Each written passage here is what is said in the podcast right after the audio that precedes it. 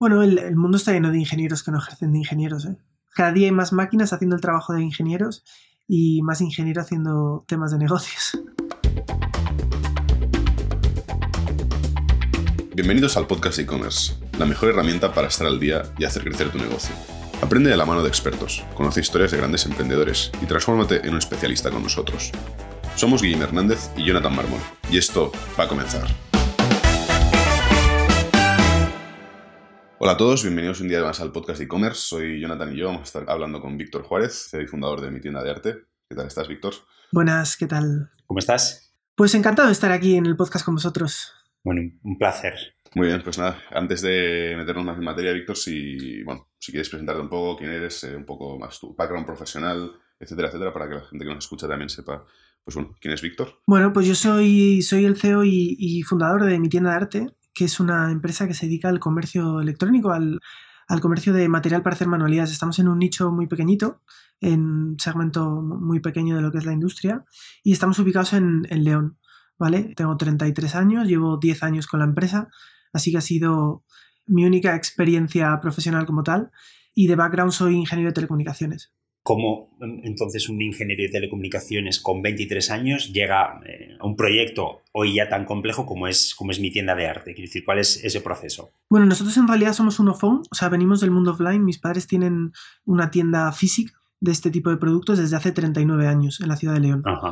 Podéis imaginaros que como era el producto que había en casa, es fácil unir, unir puntos. Como que ha sido natural, ¿no? El, que termines en, el sector. Correcto, correcto. Esa ha sido un poco la razón por la cual he buscado un producto a lo mejor tan, tan concreto o tan específico, ¿no? Como el que vendemos. Bueno, al final es lo, que también has vivido en casa, entiendo, desde, desde que eras pequeño, ¿no? Un poco imagino que tu casa debería estar llena de pues, manualidades o, cosas para hacer, ¿no? Bueno, sí, yo al final he crecido en, la tienda física y, el producto estaba ahí, ¿no? No es que yo sea ningún apasionado por el producto, pero bueno, encontramos que había una, oportunidad, un, nicho por cubrir en, digitalizar todo esto y ponerlo online y bueno, es un poco lo que hemos hecho. ¿Existe a día de hoy aún, eh, o sea, entiendo que la parte de opción, o sea, están separadas, ¿no? O sea, aún existe esta tienda física que comentabas. Sí, la tienda física sigue, eh, representa, me parece que menos de un 0,5% de la facturación de la empresa. ni siquiera es la misma razón social, ni el mismo nombre, ni, nada por el estilo. Se conserva un poco con, pues, con la filosofía de toda la vida y, bueno, ahí, ahí estamos. Bueno, también en cierto modo no deja de ser vuestro baluarte, quiero decir, es como, como vuestra pequeña insignia, el, el motor de todo lo que es hoy mi tienda de arte. Bueno, más que el motor es el origen, ¿no? O sea, al final mm. la compañía que hemos creado no se parece en nada a lo que es una tienda física de provincias, de una provincia pequeña como es León, una tienda física, pues eso, de 90 metros cuadrados, muy pequeñitas, donde, bueno, es otra, otra película completamente diferente a lo que es un proyecto digital de e-commerce mm. eh, muy tecnológico como, como puede ser hoy mi tienda de arte, ¿no? Sí es el origen, pero bueno, es diferente, dejémoslo ahí, bastante diferente. Hombre, en, principio lo es porque si dices que, el espacio tenía eh, o tiene 90 metros cuadrados, dar el salto de un espacio de 90 metros cuadrados a, mm, sé que ahora estáis en una planta logística enorme con más de 55.000 referencias, o sea, el salto es cualitativo, o sea, es importante. Sí, al final ha sido, ha habido una evolución muy grande, ¿no? Pero como digo, siempre se empieza por el primer pedido, ¿no? Siempre hubo un primer pedido que, se cogió de la estantería eh, de la tienda física y se metió en una caja de cartón y se envió al cliente, ¿no? Siempre se empieza, se empieza con ese primer pedido, ¿no? Ha habido, claro, evidentemente ha habido un crecimiento muy grande en estos 10 años y ha habido una evolución, pues hasta llegar a ser los, los 90 que somos ahora mismo en la, en la empresa, ¿no? ¿Cómo es este, a ver, es que no se llama el proceso de digitalización, ¿no? Pero al final has dicho que sí que es el origen, la, parte off, pero al final tampoco, bueno, está un poco desvinculado, ¿no? Entonces, ¿cómo es ese proceso de, digitalización? ¿no? Porque muchas veces a nosotros como agencia, pues nos viene, por poner un ejemplo, una librería, ¿no? Pues que no tiene ni idea del mundo online y como aquel que dice, pues lo tienes que educar, ¿no? Desde, oye, cómo sube el catálogo de productos a la tienda, que no basta solo con tener una página web, sino que también hay que pues, hacer actividades de SEO, hay que hacer paid, pues para traer tráfico a la tienda, ¿no? Que no solo por abrir la tienda la gente ya va a pasar por delante y va a comprar, ¿no? ¿Cómo fue ese proceso de, llamémosle, digitalización en, vuestro caso? Bueno, pues esto fue en noviembre del 2011. Eh, para que nos hagamos una idea, pues es que en, en, la tienda no había ni un ordenador, ni siquiera estaba informatizada las referencias que teníamos. Entonces, el primer proceso fue saber qué narices había en la tienda de mis padres. O sea, porque ni siquiera sabíamos. Aún no existían los RPs casi, como aquel que dice, ¿no? bueno, es a día de hoy que todavía sigue habiendo una calculadora Casio de las de tickets de toda la vida para cobrar en la tienda física. O sea, no hay ni inventario ni nada que se le parezca. Por eso digo que que es el origen, pero no se parece mucho a, lo que hacemos aquí, que pues, pues eh, metemos inteligencia artificial al almacén, tenemos automatizaciones bastante importantes, o sea, no se parece, digamos que no se parece mucho. Pero nosotros empezamos, yo siempre lo cuento, ¿no? Empezamos con, el discurso de que estábamos poniendo una página web, ¿no? Si, si hoy si hoy lo contase, diría que, lo, que está, lo que teníamos que estar haciendo era creando un proyecto digital o creando una, una, compañía completamente diferente a la, que, a la que había, ¿no? En aquellas pues parecía que lo único que había en un e-commerce era poner una web, o sea, para vender mm. online lo único que hacía falta era una web y ya, y ya, mm. con eso tenías, ¿no? Eh, evidentemente pues nos, nos, dimos cuenta rápidamente que había que hacer toda esa lista de cosas y un montón de ellas más que has comentado, Guillem, pero bueno, se empezó con eso, con la plataforma. ¿Con qué, ¿Con qué plataforma empezasteis? O sea, había estado cotillando, he visto que estáis con Magento, o sea, empezasteis desde el principio ya con Magento. Sí, la verdad es que en principios del 2011 hicimos unos commerce, ¿vale? Okay. Mm. Pero los commerce no permitía lo que serían las variaciones de talla o color. ¿Vale? Entonces eh, nos dimos cuenta que aquello no, no, no. Entonces hubo que migrar productos que había subidos en, en aquellos commerce a Magento. Y en Magento llevamos 10 años. Ok. Entiendo que estéis contentos, al final alguien con un background tecnológico como es el tuyo. Eh, uy, he, tocado aquí, he abierto la caja, la caja de Pandora abierta aquí. De los truenos. bueno, al final es una plataforma que, bueno, o sea, tiene sus ventajas y sus limitaciones, ¿no? Obviamente, pues con el paso del tiempo ha ido quedando un poco más obsoleta, ¿no? Es, conocido, ¿no? Y con las actualizaciones de versiones a la 1, a la 2, etcétera. Eh, bueno, ahí está, ¿no? ¿Cómo ha sido vuestra, vuestra experiencia? Bueno, nosotros, a ver, bueno, contentos no estamos, la verdad, o sea, muy contentos no estamos. Sí que es verdad que somos una empresa que siempre ha tenido muchas carencias en el mundo tecnológico, ¿vale? Eh, mientras que hay otros aspectos, a lo mejor el marketing, la operación, la cadena de suministro, las compras, creo que hemos sido siempre punteros. A nivel tecnológico hemos sido una empresa bastante obsoleta, siempre. Pese a que yo venga de un hipotético supuesto background tecnológico, o eso pone el, eso pone el título, el, título, no, el LinkedIn ya no sé dónde quedó, el, ya tienes tanta experiencia que lo has dejado muy abajo, ¿no? Pero el, título que marcó mi madre, allí pone ingeniero de telecomunicaciones. Lo cual no significa que luego entra a una reunión con el departamento de IT y no, no entiendo nada, ¿no? A ver, hemos cambiado bastante y afortunadamente llevamos un año que hemos internalizado toda la parte de, tecnología, tenemos un CTO y luego mm. tenemos un equipo propio de IT y eso nos ha permitido madurar bastante rápido en los últimos 12 meses. El próximo año hay bastantes contrataciones previstas y sé que tecnológicamente nos va a permitir avanzar a pasos bastante más rápidos de los que, de los que tenemos. ¿no? Pero bueno, eh, la tecnología siempre ha sido como ese mal necesario que necesitas para, poder eh, evolucionar, pero que nunca lo hemos hecho demasiado bien. Entonces, ¿contentos? Pues bueno, más o menos no mucho. Pero tampoco vamos a, tampoco vamos a hacer aquí a contar todas nuestras penas, pero nos ha pasado de todo en el mundo de la tecnología. Me imagino, me imagino. Hablabas que tenéis un CTO, ¿no? Que tenéis un equipo de marketing, etcétera, etcétera. ¿Cómo, cómo es un poco la, estructura que tenéis a día de hoy? O sea, ¿cómo, ¿cómo, dividís los equipos? Porque visto que también vendéis a diferentes países, tenéis equipos dedicados por país. O sea, ¿cómo es la, cómo es la estructura un poco de mi tienda de arte? Bueno, a nivel de equipo somos 80 y algo personas, mitad oficina y mitad almacén. Es verdad que en almacén tenemos una automatización importante, pero aún así eh, pues estamos preparando más de 7.000 líneas diarias, entonces eh, requiere de un mm. equipo bastante, bastante extenso, que son 30 y pico, 40 personas. ¿vale?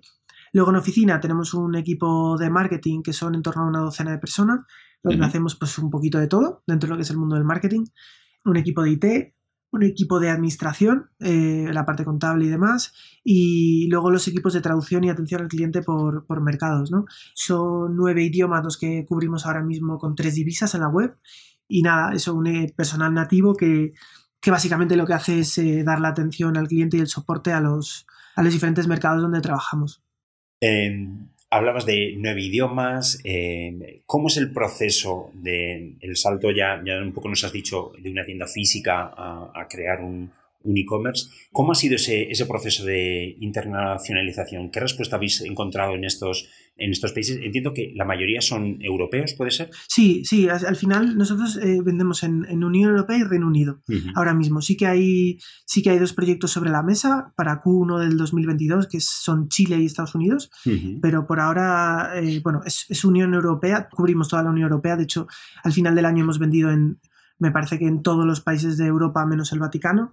Em, sí, sí, cuando ves la tabla de países es el único país sin, sin conversión. al Papa aún no le ha dado por comprarse para hacer alguna manualidad.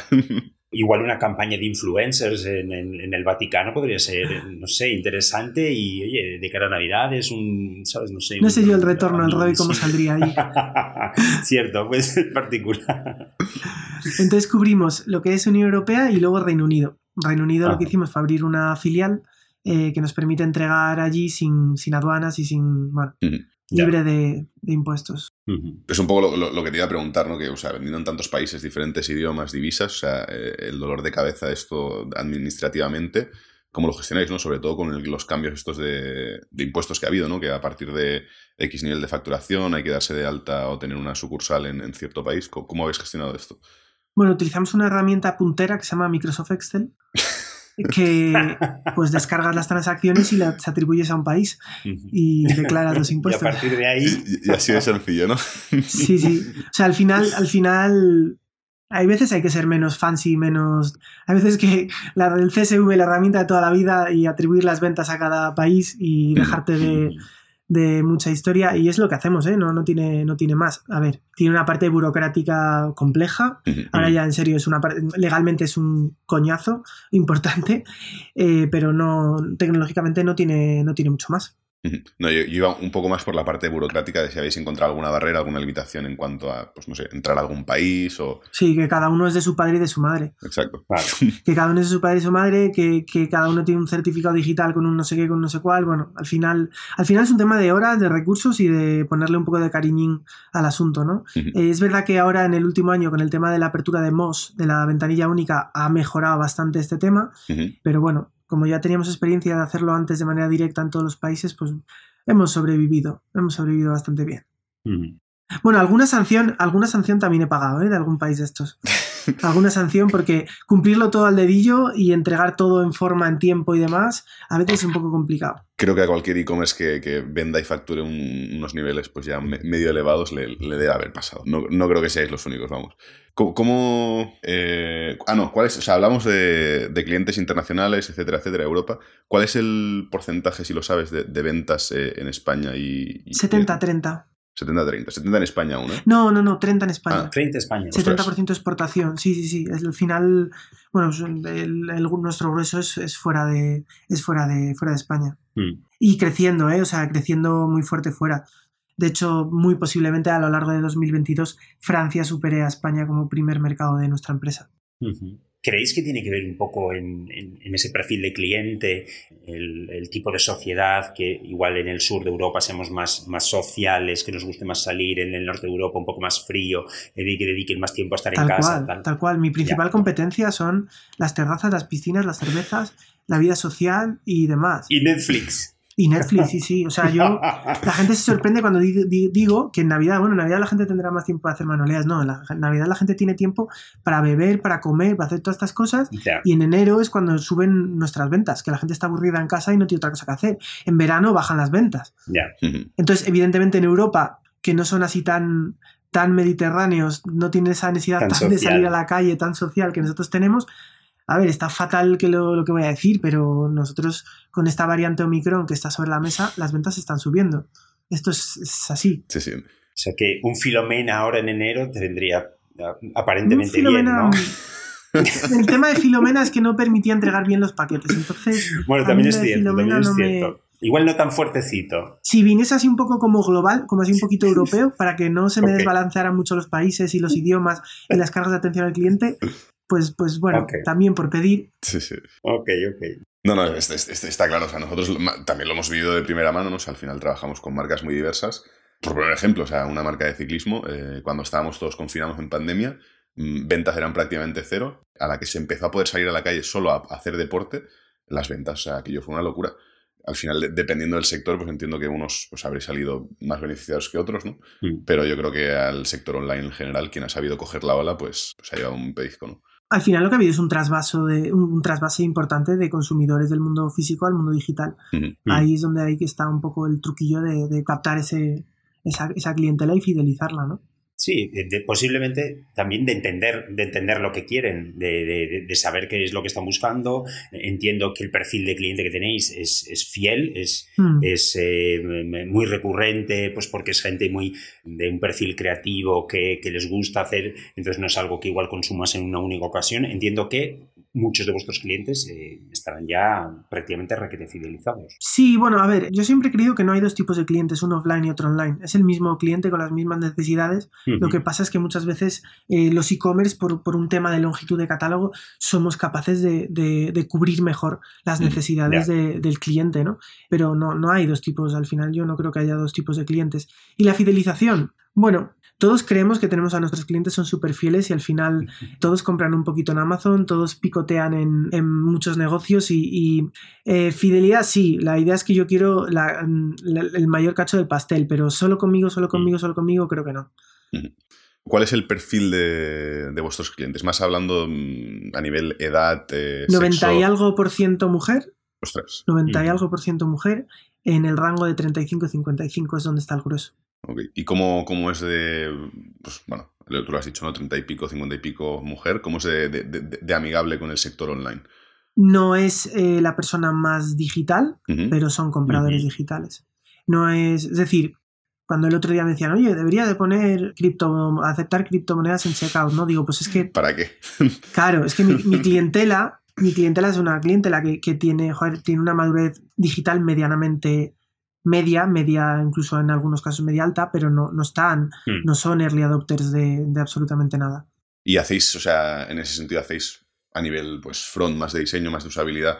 O sea, tenéis todo este en cuenta. O sea, el, el perfil de usuario, pues, es este perfil que estábamos comentando, ¿no? O sea, facilitáis de alguna forma el flujo de, de- de compra en la web. O sea, ¿cómo, cómo, lo, cómo lo enfocáis? Eh, al final tratamos de hacerlo lo mejor posible. es una respuesta un poco ambigua, pero al final todo el mundo tratamos de seguir las supuestas recomendaciones para la conversión que te da y te dice todo el mundo.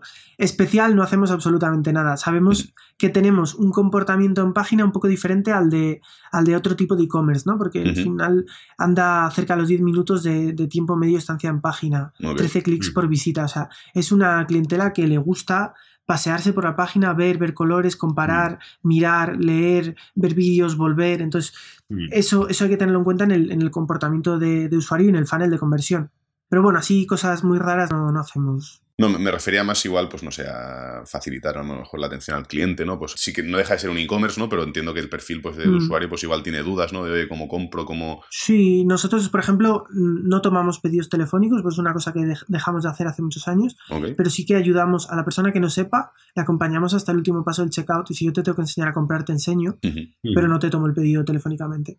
Y sí que el- en el header de la web está el teléfono, eh, tenemos un teléfono por cada país en todos los idiomas y sí que en ese sentido pues no nos importa que nos llamen, ¿no? O sea, si, si te lo puedo resolver de vía, vía telefónica y, ganarme a un cliente, pues, pues lo vamos a hacer, siempre. Además, como apoyo, mm, he visto que tenéis un, blog donde lo mismo habláis de, no sé, una tendencia de decoración de Navidad o el rústico no sé cuántos, o qué tipo de pincel necesitas para esta historia. Y aparte del blog, eh, luego me ha llamado un poco la, la atención, tenéis eh, un canal de YouTube con más de 13.000 suscriptores. Quizás de donde más estoy orgulloso es de redes sociales. En. Instagram, en España, ciento y pico mil. Eh, ahí tenemos una comunidad muy activa, además con un engage importante. Fomentamos mucho la co-creación de contenido, los clientes suben muchos vídeos con haul de compras, con cómo les llegan los pedidos, interactúan con nosotros muchísimo y sí que, sí que ahí somos muy activos y, y invertimos muchos recursos en redes sociales. Al fin y al cabo, hay que entender que mi clientela no tienes muchos amigos que hagan manualidades. Entonces, Mm. su manera de interactuar o de, bueno, de te- tener contacto con gente que tiene la misma pasión que ellas es las redes sociales, ¿no? Entonces, bueno, sí que nos apoyamos mucho como herramienta de push y también como herramienta de monitoreo, ¿no? De entender qué es lo que quiere el cliente, qué es lo que necesita el mercado. Claro. o sea, estamos hablando del perfil de cliente un poco, ¿no? Que tenéis, ¿os dedicáis únicamente a la venta final al cliente? Eh, ¿También sois distribuidores, eh, pues hacéis venta B2B también? No, hacemos solo B2C. ¿No? Sí, sí, sí, solo B2C. Okay. Y todo el material que vendéis es, eh, entiendo que desde la ignorancia, ¿hay marca Mm. propia detrás de eh, mi tienda de arte o todos son marcas eh, externas? Hasta hace un par de años era todo distribución de terceros y hace un par de años que creamos la marca propia Ok. y estamos creciendo muchísimo. A principio de año suponía un 8% y vamos a cerrar diciembre con casi un 18% de facturación Wow. en marca propia. Eh, estamos creciendo muchísimo, mucho en lo que es el producto de marca propia. Sí, sí, sí. ¿Y cómo llegasteis un poco a, a este, a este producto propio? Quiero decir, ¿hubo una demanda eh, porque algún cliente no conseguía algo que quería de- específico? Claro, escuchamos mucho al cliente qué es lo que necesita, qué es lo que quiere y donde entendemos que hay una oportunidad de mejora en precio, porque al final no nos olvidemos que el driver precio, la calidad, Mm. todo el mundo quiere una calidad media, o sea, no, no hacemos un producto top altísima gama, es una, es una calidad media decente, un producto bien, ¿vale? Pero lo que tratamos es de que en precio esté mejor de, que la media del mercado, ¿no? Y en principio las primeras necesidades de marca propia eran para cubrir productos que, que entendíamos que había una posibilidad de mejora en precio importante. ¿vale? Y después, eh, bueno, hemos ido sí que desarrollando otros productos que, que a lo mejor no existían en mercado y que creíamos que podía existir un, un nicho, un hueco por cubrir. Cuando nace esta necesidad, obviamente, eh, necesitáis crear un equipo nuevo de producto, ¿no? O sea, también, y aparte de línea de producción, etcétera, etcétera, ¿no? O sea, pasáis de ser un poco distribuidores, comprar terceros, vender online, ¿no? O sea, imagino que obviamente hay una parte logística, pues oye, compro el material a proveedor quien sea, lo almaceno, lo vendo, ¿no? O sea, tengo un estocaje. ¿Cómo es este cambio de únicamente vender material de terceros a pasar a ser también fabricante propio, marca propia, tener un equipo de producto? Bueno, eh, pues, pues aunque no lo creas, no tenemos un equipo dedicado como tal. Y llevamos desarrollados 2.000 productos. Lo hacemos desde el propio equipo de marketing. Ajá. Tenemos dentro del equipo Vale. de marketing un equipo un poco más multidisciplinar de, de diferentes áreas y es el cliente Ujú. el que nos va diciendo por dónde tenemos que ir. De tanto escuchar al cliente, de ver lo que hacen, de ver vídeos, de entender qué es lo que están haciendo, cómo lo están haciendo, surgen las necesidades ¿no? que, que entendemos que están por cubrir. Y, y bueno, ya teníamos una cadena de suministro bastante potente, conocíamos bien en Asia dónde estaban las fábricas, quiénes eran las fábricas, entre otras cosas porque muchas de nuestras marcas nos servían desde sus fábricas de Asia. Entonces hemos ido a esas mismas fábricas inicialmente a pedirles que nos hagan que nos hagan nuestras Mm. cosas. Tampoco hemos inventado aquí una cosa muy, Ya. ¿sabes? No, no, no, está, está claro, está claro. No es nada que no haya hecho antes cualquier otra Sí. empresa de cualquier otro sector. O sea que. Sí, sí. ¿Y cómo, cómo han visto esto las marcas que distribuíais antes a, la- a las que de alguna forma ahora estáis, no sé si replicando el producto, ¿no? O de alguna forma haciendo la competencia, No, ¿no? no te creas que tenemos tanto producto replicado y donde hay productos replicados en, en los básicos, ¿no? Al final en un pegamento, en una cola, en un papel, en un cartón, en unos básicos que unas tijeras, en una cizalla, una guillotina. Hay una serie de productos que los tiene todo el mundo donde, bueno, pues somos otro actor más y que es lógico y entienden con normalidad que una empresa de nuestro tamaño haga el, el camino inverso y empiece a desarrollar producto propio, ¿no? Claro. Y en otros, pues, pues sí que tratamos de, de aportar cierto valor y hacer algo diferente. A nivel productos, estabas comentando una cizalla, una tijera, no sé qué, no sé cuántos. Eh, yo he podido mm, leer, porque evidentemente hemos hecho un chequeo de, de vuestro site, pintura, eh, eh, purpurina, no sé qué para manualidades, cartoncillo de no sé cuántos, máquina de troquel, pero incluso he llegado a ver impresoras 3D. Mm. O sea, esto, esto un poco como que se aleja de ese momento pegamento y, y pintura y pincel y óleo. Sí. Eh, ¿Cómo todo esto termina incluso en, en tener también una, una propuesta de impresoras 3D? Bueno, al final nosotros tenemos 70.000 referencias en el catálogo y la impresora 3D en concreto es porque hay un, hay un sector que es este sector así como más maker, que le gusta hacer cosas, cortar y demás. Entonces tenemos muchos plotters de corte digitales y una de las marcas de plotters digitales que vendemos saca una impresora 3D como complemento. ¿Por qué? Pues porque tiene un fenómeno fan en torno a su marca importante y bueno, vendemos esta, esta, impresora, esta impresora 3D. No es, está en nuestros top ventas, pero bueno, se venden, se venden algunas unidades todos los meses. Pero al final cubrimos, cubrimos un espectro muy variado, ¿no? Desde el que hace eh, álbumes de scrapbooking, que es una técnica tal, hasta la que quiere pintar un mueble y, eh, de Ikea y ponerlo con sus colores, o hacer unas invitaciones de boda, o el que quiere aprender a dibujar y de- regalarle un set para sus hijos para que aprendan a pintar. ¿Me explico? Bueno, entre esas 70 y no sé cuántas mil referencias, evidentemente hay para muy diferentes perfiles. Quiero decir, por eso me, me parecía muy curioso el que hubiera también incluso una, una impresora 3D que posiblemente no asociamos a un perfil tan craft de alguien que, que recorta con tijera y que pega y, y, que está imaginando y que ha cogido unas hojas en el campo para hacer no sé qué historia. No sé, nos, nos, parecía, al menos a mí me parecía un poquito... Pero es que a lo mejor hace el título de la portada con una impresora 3D ah, pues y es capaz de poner un nombre con... Entonces, bueno, al final todo, todo le puedes dar una vuelta, ¿eh? Todo le puedes dar una me vuelta. Me la has vendido. Me la has vendido, Víctor. Ya definitivamente sí. Yo no sé, no, no, sé si veo a mi madre con su... mi madre es, un, totalmente una, una, friki de la, de la manualidad. No sé si veo sinceramente a mi madre con su sala de costuras y tal, con una impresora 3D, empezando a montar cosas, ¿eh? No lo sé, intentaré convencerla. Guillem, para Reyes, pues nada, pues una, una impresora 3D para tu madre, igual luego, oye, sorprende aquí y, creando prótesis de vete a saber qué para. Al final hay clientes para todo, ¿eh? o sea, al final hay. Mm hay clientes para todo, pero vamos, no menospreciemos a nuestras madres que evolucionan digitalmente a un ritmo. No, no, Evolucionan digitalmente a un ritmo que a veces sorprende, ¿eh? Cierto. Sí, sí, yo cuando el otro día mi madre me enseñó el Pinterest, oye, mira, no sé qué estás haciendo. Mamá, ¿tú qué haces con Pinterest? Y yo, ¿qué haces subiendo fotos de, tus, las cosas que haces? Y yo, ¿quién te ha enseñado a hacer esto? Y yo, no, he aprendido yo. Y yo, joder. no, es, es, curioso cómo, cómo ese perfil de, concretamente el otro día yo le comentaba a Guillem que mi madre también tiene Instagram y eh, como, es como súper sorprendente que ciertos perfiles que a priori no crees cercanos a la tecnología, uno, están, no sé si inmersos, pero, pero sí intentando estarlo, y que posiblemente también a su vez están eh, con un pie en, lo aparentemente eh, manual y, demás, pero a su vez están un poco al tanto de, lo que ocurre en, en el online. Esto va, esto va muy rápido, ¿eh? Esto va muy rápido. Al final les hemos dado un dispositivo, les hemos dado un dispositivo que tienen en la mano y que, mm. les permite hacer una cantidad de cosas tremendas.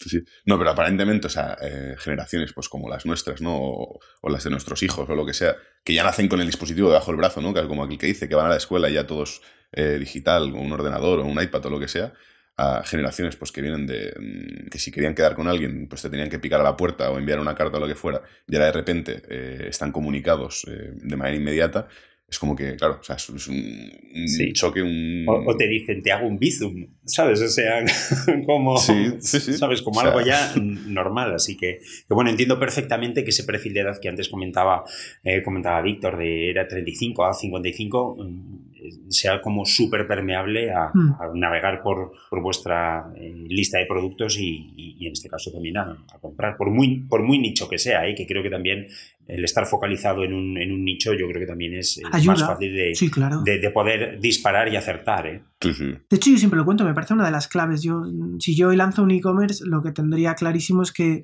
que, irte a mass market, a mercado masivo, es, imposible. ¿eh? O sea, mm. realmente me parece que, que, es muy complicado poder tener una oportunidad de negocio hoy en día en un negocio que no esté lo suficientemente acotado o perfilado.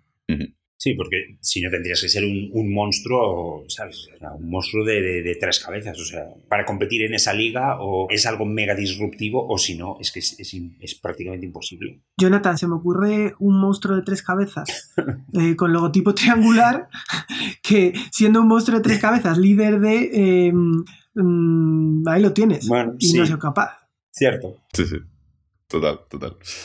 Eh, estaba coteando un poco tu, tu, LinkedIn, Víctor, y he visto también que también es de una empresa llamada Craftelier. No, es la misma, en realidad es la misma empresa. Ah, Lo que hemos tenido que hacer es cambiarle el nombre. Porque salir a salir a vender fuera de España llamándose mi tienda de arte, pues como que entendíamos que a los franceses a lo mejor nunca no les gustaba mucho, o al resto de los europeos. Pero claro, hay que contextualizar que en 2011 lo que estaba de moda, lo trendy, era tener nombres súper descriptivos, con keywords eh, súper orientadas a la conversión, porque eso, eso de a Google le gustaba muchísimo. Entonces, pues nosotros seguimos, seguimos el patrón eh, y la norma totalmente y hoy no nos sirve porque pues lo que se lleva es otra cosa completamente diferente, crear, crear branding, crear una mm. marca pues mm. más neutra que además te permita vender fuera de España. Entonces, bueno, eso es lo que hemos hecho con Craftelier, que es un nombre más neutro. No, pero la verdad que suena guay porque tiene ese doble componente del craft y el atelier, o sea, que es como un taller en el que se hace craft. O sea, sí entiendo que, que, suena, que suena bonito y posiblemente la respuesta, eh, en este caso, como decías, de los franceses, que son como un poco más eh, finos para todas, para todas estas cosas. Un, saludo a nuestra audiencia francesa. Iba a decirlo, digo, ya, estamos, ya estáis haciendo amigos. no... no, no, no, no, Bonjour, bonjour eh, a tout le monde y un poquito más. Pero cierto es que, que intentar lo que tú dices, o sea, intentar eh, acaparar un, o presentarte en un mercado en el que a priori tu nombre no, no, no puede funcionar, pues, pues que es, es, vital, o sea, es prioritario. Bueno, y sobre todo que no, yo no vendo marca España.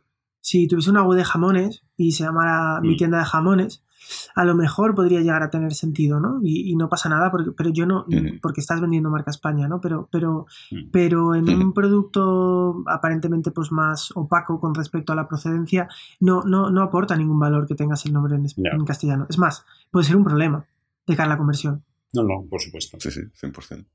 Hay nada, que ahora que estaba, ahora que ya había abierto tu, LinkedIn, ya, que estoy aquí, estaba cotillando y, y, veo que aparte de, pues eso, de fundador, de, o sea, bueno, has hecho muchas cosas, ¿no? También veo que eres inversor en varias empresas españolas, etcétera, etcétera cómo se despertó esta, esta vena un poco más e, emprendedora, ¿no? No tenía suficiente con, con mi tienda de arte que necesitas meterte en, otros, otras aventuras. Bueno, al final, nada, inversor, microinversor en, en etapas muy tempranas en proyectos que, bueno, pues al final, pues un poco con la idea de, de, estar al día de las cosas que están pasando, poder apoyar en algunos proyectos. Mm. Y, y yo creo, creo mucho en el karma, entonces al final creo que tenemos que devolver un poquito lo que la vida nos está dando, ¿no? Y yo creo que a nosotros nos va bien y si puedes pues echar una mano a, proyectos, pues creo que es muy positivo poderlo hacer, ¿no?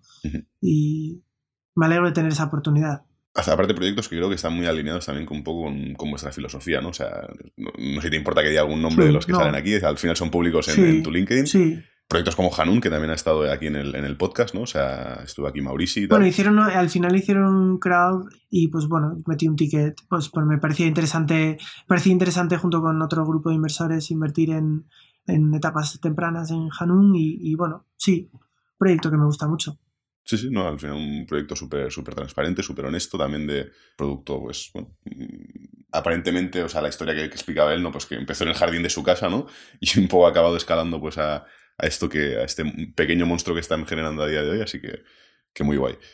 También he visto cómo fue esa etapa de inicios en México, ¿qué se, qué se te perdió en México? O sea, he visto aquí que estuviste trabajando un par de años en México también montando un par de, un par de negocios. Bueno, el, todo el mundo se iba a hacer un Erasmus, yo me fui a hacer una, eh, una beca que estaba más dotada que el Erasmus, te daban 12.000 euros la Fundación Botín. Ah, muy bien. Y que con 12.000 euros en México eres capitán general.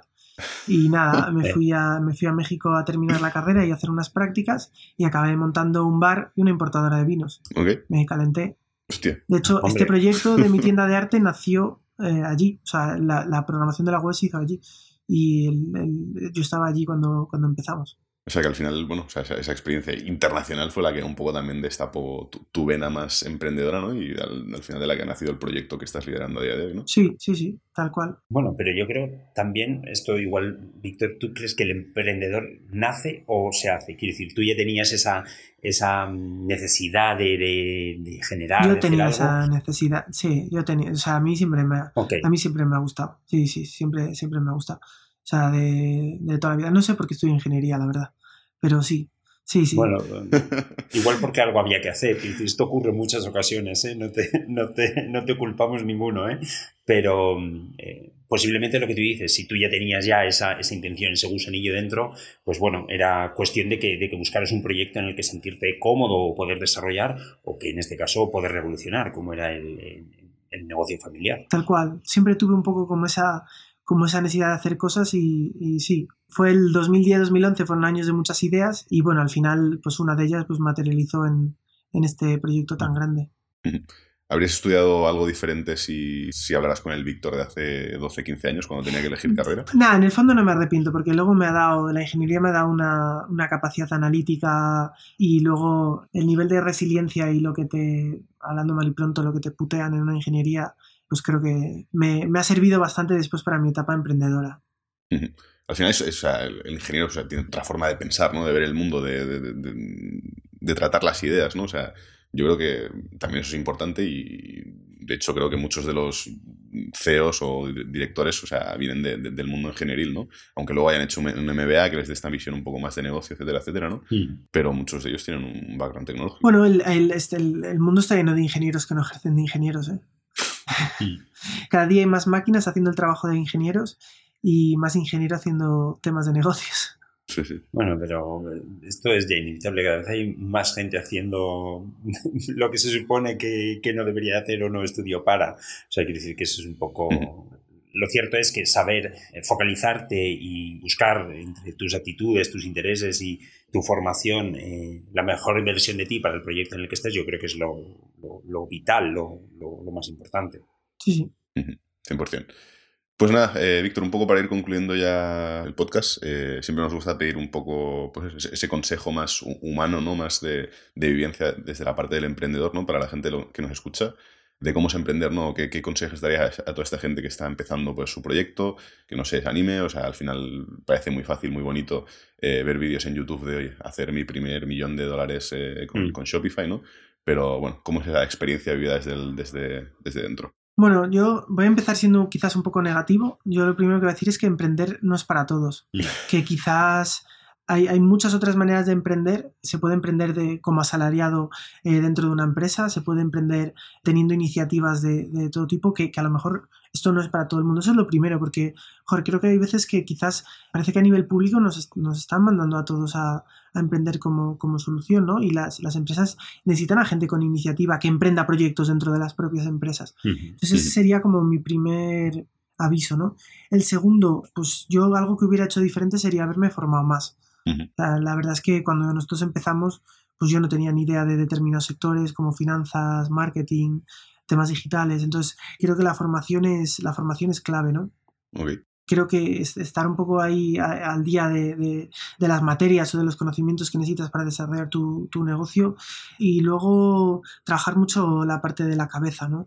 Eh, es, un proceso bastante solitario, bastante tedioso el del emprender. Incluso aunque lo hagas mm. acompañado, eh, no deja de ser un proceso duro. ¿no? Entonces eh, creo que la parte de, entereza mental y, y del apoyo de, la familia, de la pareja, de las personas que están que están ahí al lado tuyo es, es, clave, ¿no? Y tampoco me siento yo con mucha capacidad de dar muchos consejos, ¿no? Eh, básicamente porque posiblemente, como dice el refrán, consejos vendo que para mí no tengo, ¿no? Bueno, pero, pero es tu perspectiva, quiero decir, desde proyecto que, que bueno, ha tenido un crecimiento exponencial, entonces seguramente ayude a que, a que todos los que nos están oyendo pues, visualicen dentro de sí si tienen esas capacidades o esos, o esos valores pues, para, para poder emprender o no. Que, muchas veces nos pensamos que emprender es de todo de color de rosa, ¿no? Y, realmente no, es así, ¿no? Emprender es gris.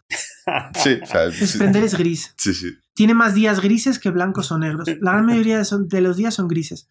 Es un, buah, ni fu ni fa. Siempre hay cosas positivas y negativas todos los días, pero, pero suele ser. A mí me preocupa cuando vienen muchos días de esos de que estás a tope y dices, uff, cuidado, porque la hostia que va a venir va a ser, va a ser muy gorda. Sí, sí.